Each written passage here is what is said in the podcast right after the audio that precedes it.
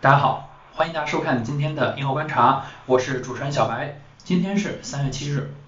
今天的观察主要有以下三条：一、写字的纸条就能骗过 OpenAI 的物体识别；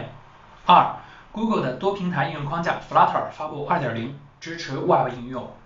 三、红帽的自助服务价格翻了一倍，但软件却没发生变化。接下来我们来查看具体的内容。一写字的字条就能骗过 OpenAI 的物体识别。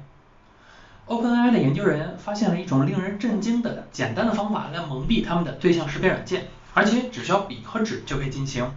只需要在一张纸上写上 iPad 的字样，贴在这苹果上，就能骗过他们最新的计算机视觉模型 Clip。该软件会错误的将这个水果归类为音乐播放器。研究人员认为，像这样的攻击远非单纯的学术问题。通过滤镜模型强大的文字阅读能力，即使是手写的照片也可以欺骗模型。OpenAI 的模型呢是使用文字的图片以及从互联网上搜刮的物体图像而进行训练的，因此被这种所谓的排版攻击也不足为奇。对此，我们的观点是，我们现在看到的这种所谓的智能，有很多时候它还是非常笨拙的，没有智慧的智能始终只是算法和数据而已。接下来我们来看一下第二条，Google 多平台应用框架 Flutter 发布2.0版本，支持 Web 应用。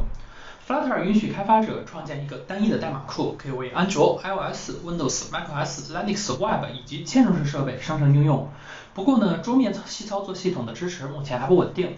不过最重要的是，Flutter 2.0主要是从一个移动平台扩展到了现在真正可以实现跨移动、桌面、Web 和嵌入式设备的可一致性的框架。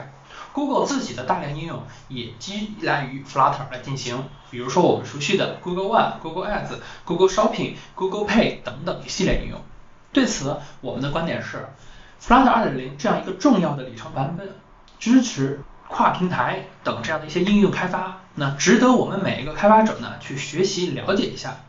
不过我们现在面临的问题是，新的东西太多了，可能我们真的有点学不过来了。最后，我们来看今天的最后一条，红帽的自助服务价格翻了一倍，但软件没有变化。二零一九年，红帽公司下线了他们的 RHEL Server 自助服务，而被 RH Server 入门级自助服务所取代。他们的售价都是三百四十九美元，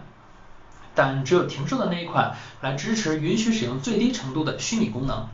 现在呢，客户发现需要支付两倍以上的费用，即每年七百九十九美元才能够在虚拟机当中运行 RHEL。换而言之，如果你想要红帽的支持来去运行虚拟机，就必须多花费一倍的钱，即使你可能真的不需要那些技术支持。对此呢，我们的观点是啊。在红帽公司停止它的免费的 CentOS 以后，该公司已经明确的表示，他们对那些只付很少费用或不付费的用户没有什么兴趣。即使是为了安抚 CentOS 用户而推出的 RHEL 开发者订阅，